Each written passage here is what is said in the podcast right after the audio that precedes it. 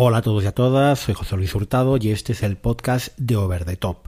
Un podcast que se ha publicado hoy viernes y que en realidad no tenía que haberse publicado porque los viernes ya sabéis que normalmente pues eh, recibís en vuestro correo electrónico la newsletter. Em, mi intención, como os dije, era ir intercalando en este mes de abril newsletter con podcast, pero bueno, pues eh, el hombre propone y Dios dispone y, desde hace dos días estoy con una bursitis en el codo izquierdo. Esto implica que no puedo escribir, eh, no puedo usar el ordenador más que para lo mínimo, en este caso para darle al play, eh, a grabar y poco más. Y desde luego lo que no me permite es escribir artículos eh, largos. Con lo cual, bueno, pues el contenido que tenía previsto publicarse en la, newsletter de, hoy, pues afortunadamente era susceptible de ser contado en formato audio y esto es lo que vais a tener. Este podcast de hoy es realmente el contenido de la newsletter que tenía que haber aparecido.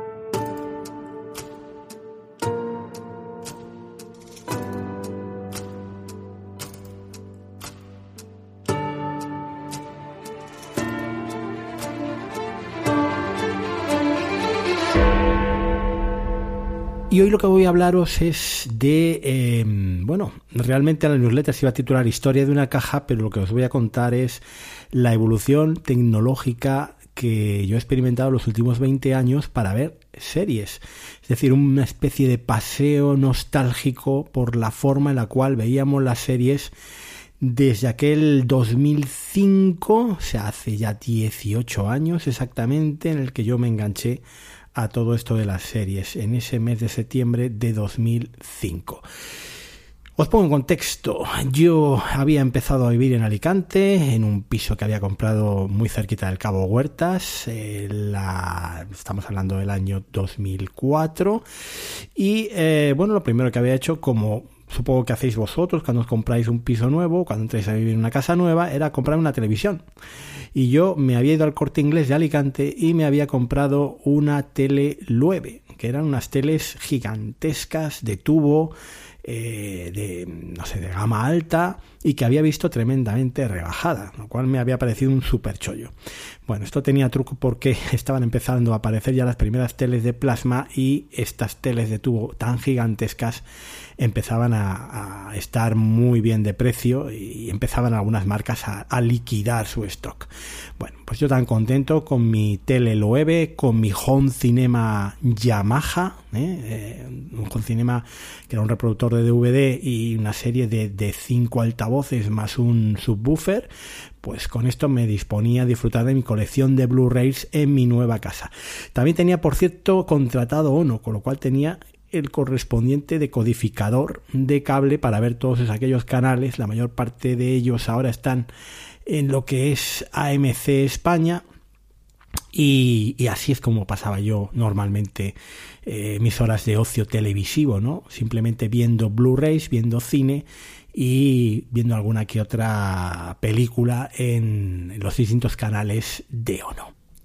Por aquel tiempo tenía un ordenador también, que era exactamente el iMac de tercera generación, estos que llamaban de caja de pizza, eh, de color blanco. Venía con un pequeño mando a distancia magnético que se colocaba, se adhería al lateral del ordenador y que traía lo que fue la primera interfaz para archivos multimedia de Apple. Un, un programa que se arrancaba que se llamaba Front Row y que con un sencillo navegador y a través de este mando a distancia pues podías ver todas las fotos que tenías en ese iMac, eh, los archivos de música, eh, películas también que tuvieras metidas ahí en el disco duro del ordenador. Bueno, algo muy curioso mm, que sería el germen de lo que luego voy a hablar. Bueno, yo era feliz, básicamente, o, razonablemente, viendo mis películas eh, de Ono, viendo mis películas también mm, en Blu-ray en el Home Cinema, hasta que eh, una buena tarde de ese septiembre de 2005 llegó a mi casa mi amiga Elena con un par de tarrinas de CDs, bueno, de DVDs Princo, ¿vale? Estos que comprábamos en los chinos todos. En, un, en una de las tarrinas me traía la primera temporada de una serie que según ella tenía que ver sí o sí, que se llamaba Perdidos y en la otra no sé si eran las dos o las tres primeras temporadas de otra serie para ella imprescindible que se llamaba Battlestar Galactica, un remake de una serie que yo había visto de pequeño hacía muchísimos años. ¿eh? Eh, y me acordaba levemente de aquello de los Cylon y cosas por el estilo. Bueno, eh, CDs o DVDs, marca Princo, directamente al Home Cinema y creo que tardé menos de una semana en verme esa primera temporada de Perdidos. Justo en ese mes de septiembre se estrenaba la segunda temporada y ahí quedé, yo creo, completamente ya eh, fascinado por el nuevo formato de series televisivas y enganchado a las series pues hasta el día de hoy.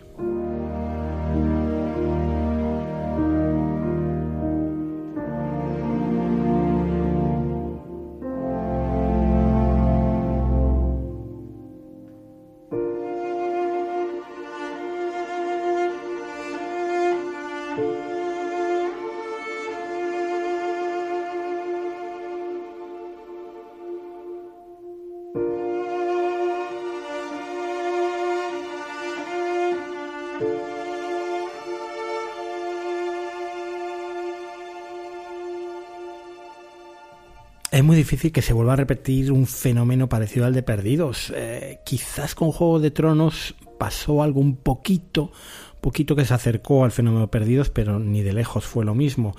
Eh, Perdidos es una serie que prácticamente veíamos todos a la vez y podíamos comentar todos a la vez y la descargábamos todos a la vez. Se había estrenado en septiembre de 2004, se había pasado, creo que antes del verano, en 2005, en, televisión española, pero esa primera temporada tuvo una emisión bastante deslavazada. Total, la gente al final lo que hacía era descargársela. Y recuerdo, por cierto, en algún medio nacional, que no sé si era el país, no me hagáis mucho caso, eh, un artículo donde rastreaba cómo se producía ese proceso de eh, descarga del último episodio de Perdidos justo al día siguiente de la emisión en Estados Unidos.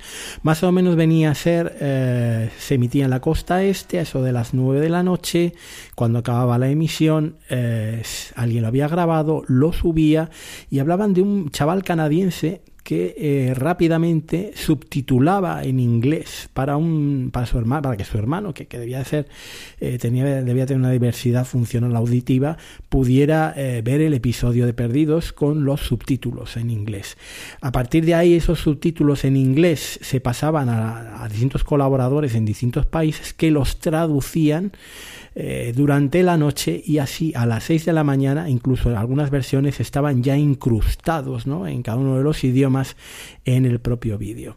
Yo lo que recuerdo es que prácticamente te levantabas, y te podías descargar al día siguiente el episodio y yo lo veía pues a la hora de comer, ¿no? ¿Cómo lo veía?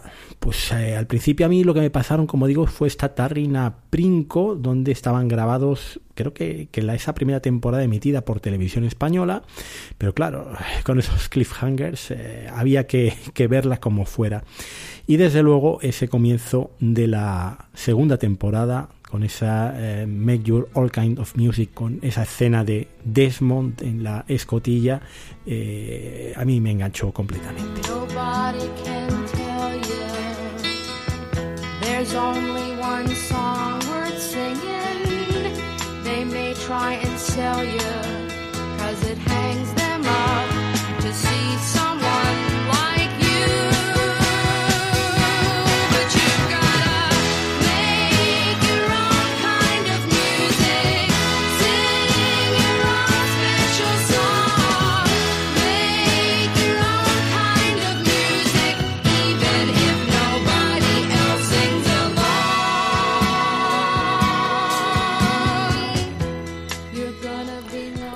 forma de ver eh, esos episodios semana a semana, según se iban emitiendo? Bueno, pues se me ocurrió una idea que eh, más tarde repetiría, pero que no era sino matar moscas a cañonazos. Me hice con un Mac Mini, con un Mac Mini de primera generación eh, en segunda mano. Lo compré pues, precisamente en segunda mano, punto. Es una cosa así en Alicante. Me fui hasta la casa del chico, se lo pillé. Y me compré, y esto es súper friki, un ratón y un teclado externos. Eh, ¿Y dónde iba ese Mac Mini? Pues ese Mac Mini iba al salón. Iba al salón eh, junto al Home Cinema y con unos conectores eh, que aquí empezó el largo peregrinar mío con los conectores de Apple, con un conector de salida de vídeo DVI del Mac Mini a Super Video y luego con el cable correspondiente de Super Video a la televisión CRT, con eso sacaba la imagen, luego con los cables de audio también correspondientes. Y el Mac Mini me servía para descargar desde allí con el torrent los episodios y para verlos directamente en la tele a través del Mac Mini. Eh, pues sí, pues en la mesa del salón, la mesita típica que hay en todos los salones junto al sofá, ahí tenía yo siempre mi ratón y teclado externo para escarnio y mofa de mis amigos cada vez que venían a mi casa. Pero todo estaba a punto de cambiar, por lo menos para los que éramos usuarios de Apple, que yo no contemplaba eh, ningún otro tipo de tecnología en aquella época para ver las series que no fuera, por supuesto, eh, los dispositivos eh, y la tecnología que Apple me ponía al alcance. Box. Well, here it is. This is what it looks like. And uh, internally, we call it ITV. It's going let you enjoy your media on your big screen flat TV. Right? That's what it's for. Now, it's a code name internally, ITV. We've got to come up with a final name before we introduce it in the first calendar quarter of next year. We're just going to call it ITV today. En septiembre de 2006, Steve Jobs presentó lo que iba a ser el Apple TV.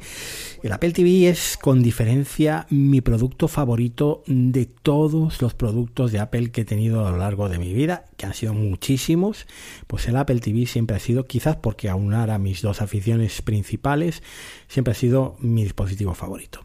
Lo presentó Jobs como ITV, luego no lo pudieron poner este nombre, ya sabéis que los productos de Apple en aquella época llevaban la I de Internet delante del producto, pues era ITV, ITV, pero claro, es que ITV era también Independent Television, la cadena británica de televisión, así que por el naming no pudo ser y se cambió a Apple TV. En la primavera de 2007 salía y veía la luz el, eh, la primera generación de ese Apple TV. Y yo desde luego corrí como un poseso a bueno, pues a, a por él, a hacerme con uno. Okay, no, that's bad. That's like George of the Jungle. Play it up here. It's on your computer. Oh, that's it. Okay, keep going with that, Zach. Do you remember this thing I taught It's you? on your iPod. Yes! Yes! Oh! All right, let's go! Now, it's on your TV.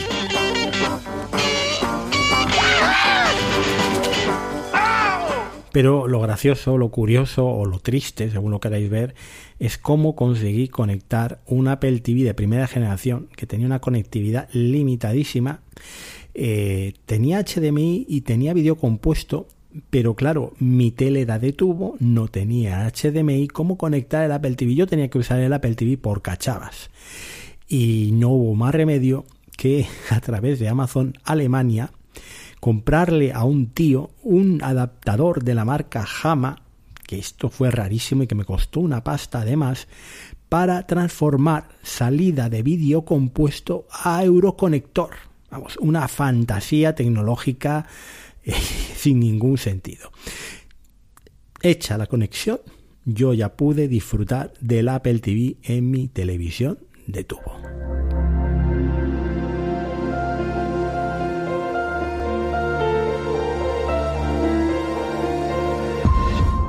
¿Y cómo veíamos las series? ¿O cómo las veía yo? Bueno, pues el Mac Mini ya se había ido por donde había venido, en su web de segunda mano, y mi flamante Apple TV se conectaba pues a través de ese dispositivo eh, Hama. El Apple TV tenía unos 40 gigas, creo recordar, de disco duro, esa primera versión. Mmm, y lo que yo hacía básicamente con el iMac era bajarme los torrents, bajarme luego los subtítulos aparte, cuando no les podía conseguir incrustados. Eh, usar un software de terceros, un programilla que se llamaba Road Movie, ¿eh? que lo que hacía era básicamente incrustar los subtítulos, pero también convertirlo a formato Apple TV. Esos eh, vídeos les podías agregar o incluir dentro del programa iTunes y iTunes se conectaba inalámbricamente con el Apple TV y podías eh, transferir esos archivos al Apple TV que quedan almacenados, quedaban precargados perfectamente, clasificados por temporadas, por sus series, porque en Estados Unidos esto no funciona así. En Estados Unidos la gente se podía suscribir para toda una temporada, podía comprar las series y las podía almacenar o ver directamente en streaming desde su Apple TV pero aquí eso no lo teníamos y entonces pues recurríamos a todos estos chanchullos, a todo este proceso digamos de transformación del archivo bajado en formato AVI o el que fuera, conversión, e incrustación de subtítulos y eh, eh, transferencia al Apple TV. Todo esto para que llegáramos a casa tranquilamente y con el Apple TV ya precargado el episodio, ¿no? A mediodía, a la hora de comer, y con el correspondiente mando a distancia del Apple TV, pues pudiéramos ver la serie, el episodio de Perdidos o de la serie que tocara que nos habíamos bajado en distintos sitios pirata, ¿no? Era el momento de Pirate Bay y de algunas otras webs donde te podías bajar todas estas series norteamericanas que muchas de ellas en España, por cierto, no se emitían. Bueno, tiempo después salió el modelo de 160 gigas de esta primera generación de Apple TV.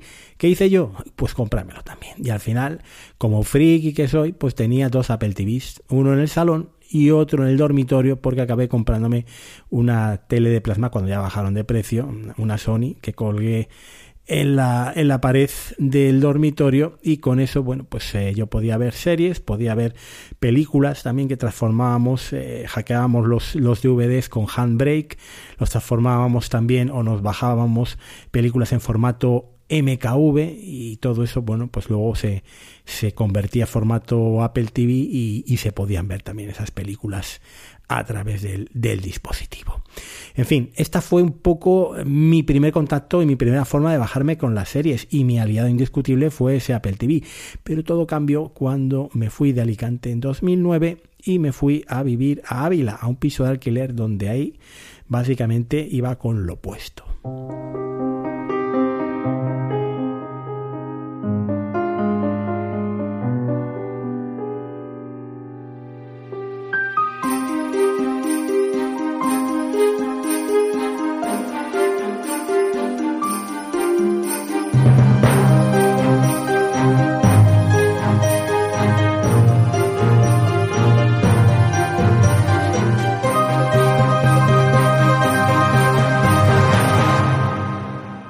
He visto series de forma muy raras y muy diferentes a lo largo de todos estos casi, como digo, 20 años. Pero creo que nunca de la forma tan extraña como los vi en mi piso de alquiler de Ávila durante aquel eh, curso de 2009.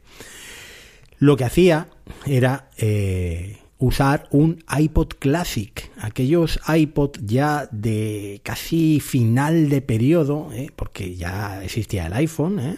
estamos hablando del año 2009 donde que tenían gran capacidad, no tenían 60 gigas o 120 gigas, no, no recuerdo exactamente el modelo que yo tenía, pero sí recuerdo que podías comprar un dock una especie de cunita donde podías poner en vertical esos iPod y el dock tenía una serie de em, conexiones eh, para poder conectar el iPod a la tele.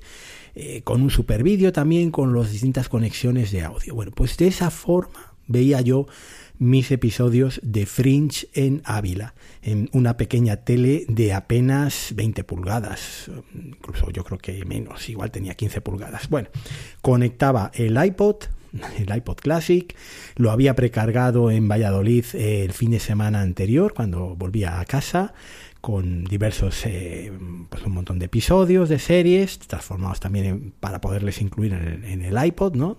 En formato de vídeo correspondiente, y luego conectaba ese, ese iPod a ese dock y ese dock a esa televisión, y como esos dock también traían un pequeño mando a distancia, pues con eso podía ver yo las series en cualquier tele, pues mediante la entrada auxiliar de Supervideo. No sé si habréis oído algo tan raro como esto, pero así es como vi yo las series durante prácticamente aquel, aquel curso. En septiembre de 2010 mm, salió la nueva generación de Apple TV. Eh, yo muy precipitadamente creo que vendí mis Apple TV de primera generación y eh, compré un Apple TV de segunda generación.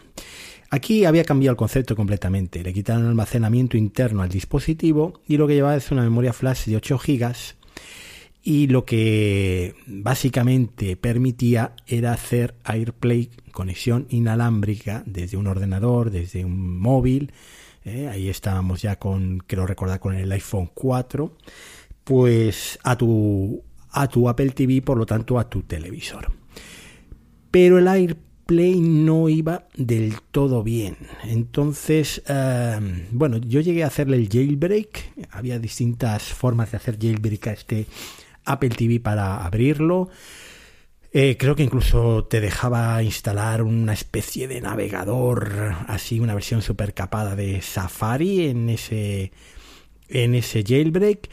Y el uso, la verdad, que le di a ese Apple TV de segunda generación, que ya tenía ese formato de cajita negra pequeñísima, eh, prácticamente muy parecido al actual, pues fue, como digo, muy testimonial. ¿Cómo veía yo las series en esos años de 2010-2011?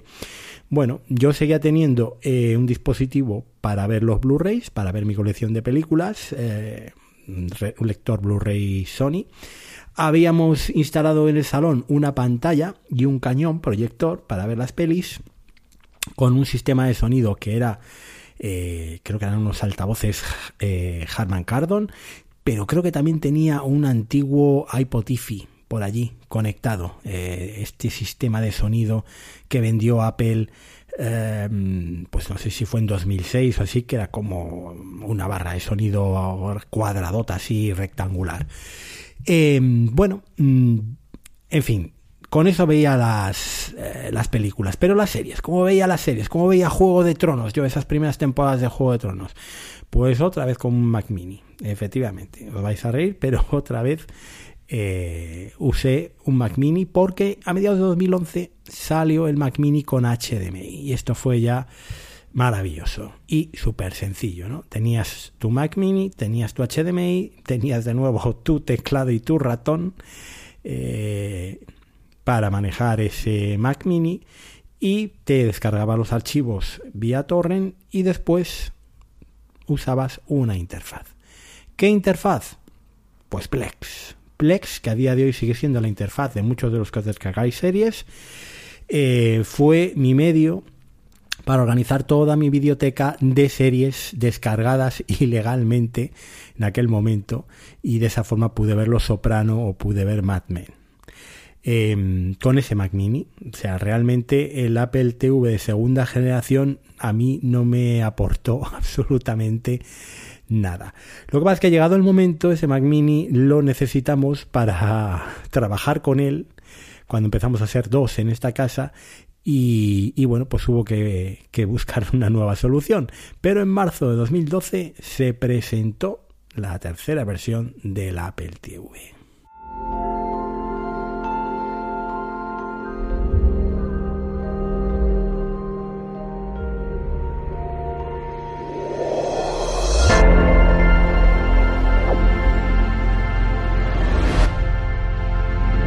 El Apple TV de tercera generación llevaba un chip A5 y ya contaba con una resolución de 1080p, eh, es decir, era un salto muy significativo respecto a los 720p de resolución que tenía la versión eh, segunda, la, segunda generación del Apple TV. En aquel momento el AirPlay ya funcionaba más o menos decentemente y la forma que se nos ocurrió para ver las series era bajárnoslas eh, con el ordenador. Yo tenía entonces un MacBook Pro, llevar el MacBook Pro al salón eh, y bueno, pues hacer AirPlay a ese Apple TV tercera generación. Seguíamos operando con torrents, seguíamos eh, operando con unos discos duros de la marca La CIE. No sé si alguno habréis tenido alguna vez este tipo de discos duros, que eran así como unos rectángulos grises con un botón de color azul en la parte frontal y ahí almacenábamos todas las series en sus carpetas con sus temporadas. Eh, esos discos duros había utilizado también el Mac Mini con su interfaz de Plex y ahora lo que hacíamos era directamente eh, transmitir con el, con el MacBook al Apple TV de tercera generación. el Apple TV iba conectado al cañón por HDMI y podíamos ver las series, podíamos ver sobre todo Juego de Tronos, pues en una pantalla gigante con el cañón proyector del salón y con ese sistema de audio que era bueno pues a través del iPod etcétera Eh, las series, en aquel momento ya esto se había profesionalizado mucho. Creo que sigue existiendo eh, esta web que se llamaba Serie Canal, eh, Series Canal, y a partir de ahí era una maravilla porque ya llevaba los subtítulos incrustados y todo. Lo único que tienes que hacer es descargarte el torrent de esa web y, y, bueno, pues transmitirla vía AirPlay a tu Apple TV. Y así estuvimos operando hasta prácticamente el año 2015, donde la caja de la que estoy hablando, ese Apple TV, dio un salto muy significativo.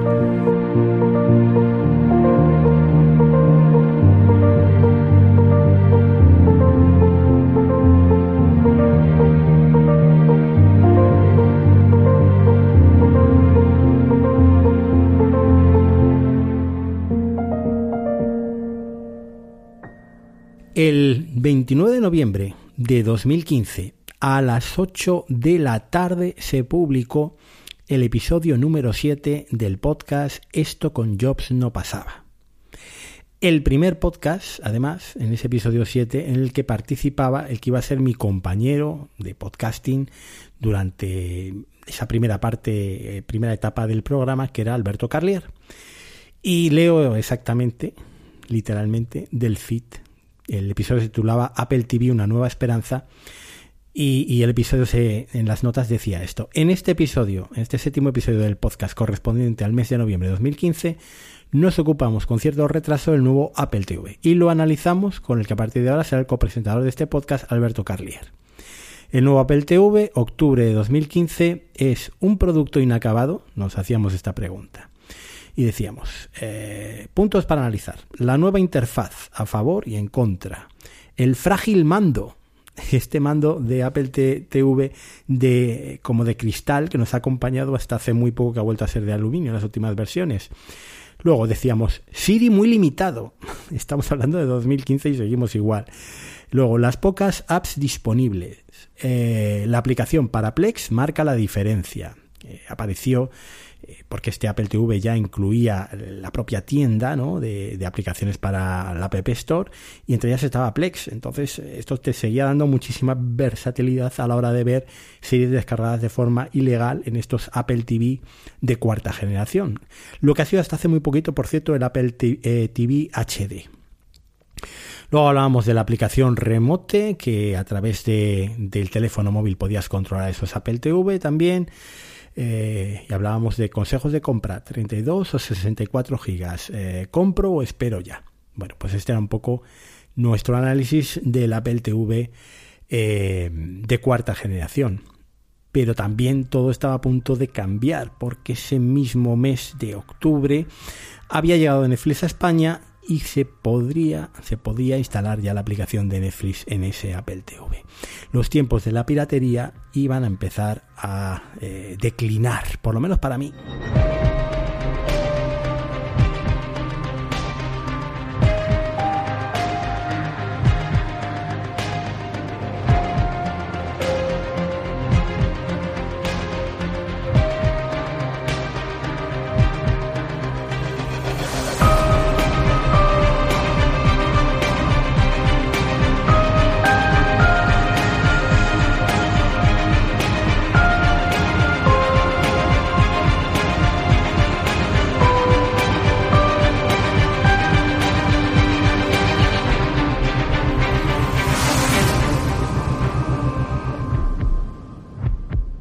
En 2016 teníamos ya eh, Netflix, Prime Video, eh, bueno, las dos primeras plataformas que llegaron a España. Teníamos Filming, creo recordar, puede que también.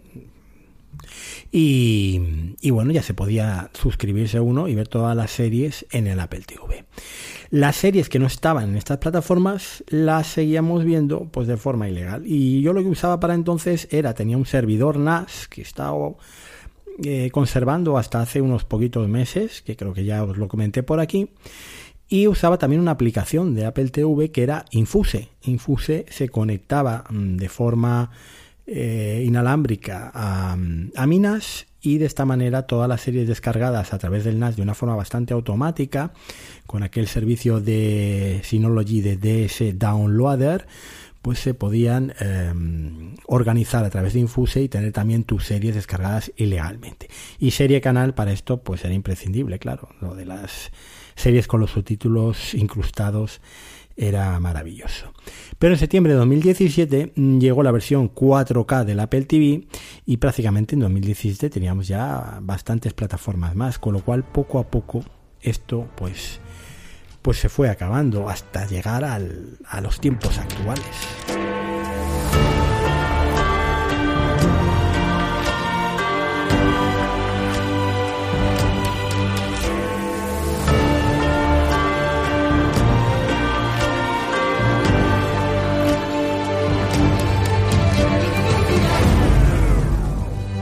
Seguro que muchos de vosotros defendéis la comodidad de tener las aplicaciones de las plataformas instaladas en una Smart TV. Yo realmente nunca he sido muy fan. Hubo una época que sí, tenía las aplicaciones instaladas y realmente usaba muy poquito estos Apple TV 4K eh, o Apple TV HD de cuarta generación. Pero la calidad del software de estas aplicaciones, el problema también del espacio ocupado en almacenamiento interno, estas eh, Smart TVs, las Smart TVs de LG o de Samsung, que normalmente son las que tenemos todos, pues me hizo desistir. Aparte de que, de alguna manera, mm, yo soy consciente de que los datos de todos los visionados, de aquello que ves, etcétera, eh, pues son transmitidos de vuelta a Samsung o a LG y que controlan realmente eh, aquello que ves o dejas de ver no es menos cierto que usando un Apple TV eh, lo mismo ocurre, ¿no? Que Apple controla toda la información de lo que ves, lo que dejas de ver, etcétera, y va elaborando un perfil eh, sobre gustos, etcétera, comportamientos, lo que es el Big Data actual, predecir los hábitos de consumo de cada uno, hábitos de consumo audiovisuales. Bueno, en todo caso, mmm, la verdad es que nunca, salvo un espacio de tiempo muy pequeño, eh, nunca he dejado de usar el Apple TV. Para mí es el dispositivo imprescindible. Sé que hay muchas otras cosas, he llegado a tener algún Fire TV, he llegado a tener algún Chromecast, sobre todo los llevaba de viaje cuando me iba a algún hotel, pero en casa a día de hoy que tengo tres televisores, uno en el estudio, otro en el dormitorio, otro en el salón, ya sé, es excesivo completamente, pero bueno, y todos tienen su Apple TV. Algunos son de segunda generación, el modelo 4K de segunda generación que salió en abril de 2021 y algunos son los de tercera generación que salió en octubre del año pasado, 2023, a un precio yo creo que tremendamente barato, ¿no? 170 euros. Bueno, pues yo tengo mm, estos Apple TV y tengo sus respectivos HomePods también para dar salida al audio de esos Apple TV. Tengo un HomePod en el salón, otro en el estudio y una pareja de HomePod minis en el, en el dormitorio conectados en par estéreo. Y con esto es con lo que yo veo series a día de hoy. Eh, las distintas plataformas, algunas de las cuales voy dando de baja o de alta, otras las pago durante todo el año, las que tienen pago anual normalmente las pago anualmente y, bueno, pues eh, no necesito ningún tipo de descarga, ningún tipo de, uso fuera del sistema legal de lo que es eh, pagar por ver en estas plataformas. Al fin y al cabo es eh, toda la visión de, series ha pasado a través de las distintas versiones del Apple TV y la tecnología de Apple es lo que tiene ser un, fanboy de, de, Apple y me ha acompañado durante todo este tiempo en una afición que a día de hoy pues ya sabéis que a través de este proyecto incluso pues sigue estando vigente. Me gustaría saber eh, cómo habéis hecho vosotros este proceso en estos últimos 20 años de ver series, a través de qué dispositivos ¿no? lo habéis usado, cómo os descargabais también en principio aquellas series, cómo las veis ahora, qué dispositivos tenéis conectados a la televisión. Yo creo que es muy interesante que en los comentarios, si queréis, podáis dejar vuestra experiencia y hacer un poco conjunto este ejercicio de reflexión nostálgica por la tecnología que nos ha permitido ver las series que nos gustan. Y nada más, esto es todo lo que tenía que contaros por ahí, que hubiera estado por escrito en la newsletter, pero mm, bueno, pues por circunstancias, pues no ha podido ser. Así que nada, espero leeros en los comentarios y en el canal de Telegram, telegram.m barra en Twitter arroba todo lo que, lo que queráis sobre, sobre este apasionante tema de la tecnología que nos permite ver series. La semana que viene tendréis de nuevo otro podcast y luego espero ya poder estar bien para poder escribir al menos un artículo en este, en este mes de abril. Un saludo a todos y un abrazo eh, muy fuerte. Hasta luego.